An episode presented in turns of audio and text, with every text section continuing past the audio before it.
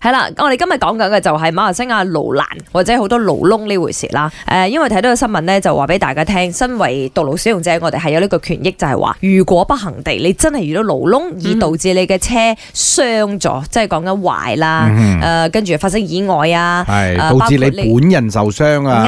啱啦，原來咧可以你都可以殺賠嘅，嗯冇錯。咁當然有好多 case study 都話你聽有人成功殺賠六十五萬啊、五萬啊等等咁樣樣啦。咁啊，好似我自己每日翻工行嗰條路咧，MR Two Banda d a s i s l a d a n 嗰條路咧嗯係新嘅吓，先講嗯翻條 highway。但係我唔明點解咧，佢咪只有窿，但係咧就好似坐過山車咁樣嘅，好拋嘅成條路，嗯一啲都唔平穩嘅。係，啊，明明係新嘅喎，點解咁嘅？即係會本來唔啷到你架車呢，感覺上呢，好易出意外咁樣。嗯。係啊，即係可能。即係你話尤其是落大雨咁樣呢，仲危險。係會滑啦，再加埋如果真係走得快嗰啲人咧，你分分鐘真係會拋到可能攝一攝隔離嗰個莫多就會啊行我落去自㗎己啦。最不明白咧，就係我哋公司呢一度咧，嗯即係馬場轉到去呢一個金馬皇宮，跟住落嗰個斜坡個轉彎位。又有問題。啊佢其他路咪已經鋪晒㗎啦，嗯喺嗰段咧，嗰佢佢係放咗個雪糕筒，放咗個牌 block 住，叫你唔好行呢度，食出啲嗰條路。誒，其實你可以影相但嘅，佢因為佢因為嗰度停唔到車，誒啊，誒喂喂，我我我個車聯嘅 cam 可以喎，我抽係啊翻嗰段出你嚟。影相咗，然之後咁你你其他其啊他即係同一條路咧，其他位補晒，佢係唔補嗰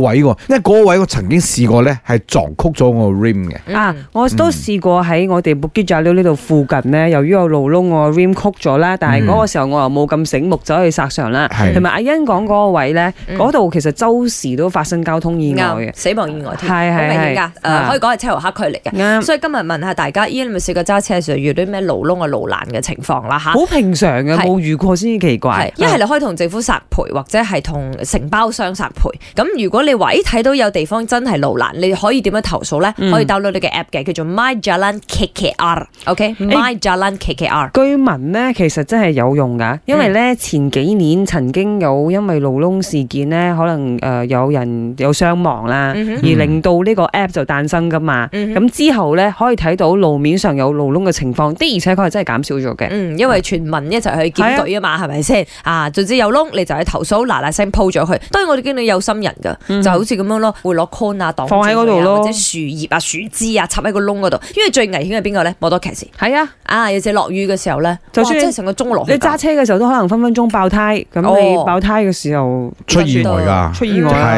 係呢啲所謂嘅意外咧，分分鐘係會搞人出命啊人命。嘅。勞窿真係令到我有一個一段好唔開心嘅嗰個經歷。夜晚嗰陣時，啊唔快㗎嚇，個速度最少最多都係九十嘅啫。突然之間咧，打到一個好大聲響咗兩下，嘣嘣之後，我就發覺我個車啊大鑊啦。之後咧就冇晒力咗，我碌我停旁邊一睇，嗰、個輪嘅 rim 啊都爆咗，係同一時間爆左邊嘅前輪同埋右輪 passenger side 嘅前輪同埋右輪。嗰陣時真係好麻煩，因為咁啱又夜晚咗，同一時間完全冇可能換到嗰個 spare 底啊，因為換淨係換一粒，所以呢一個係一個好難忘嘅經歷。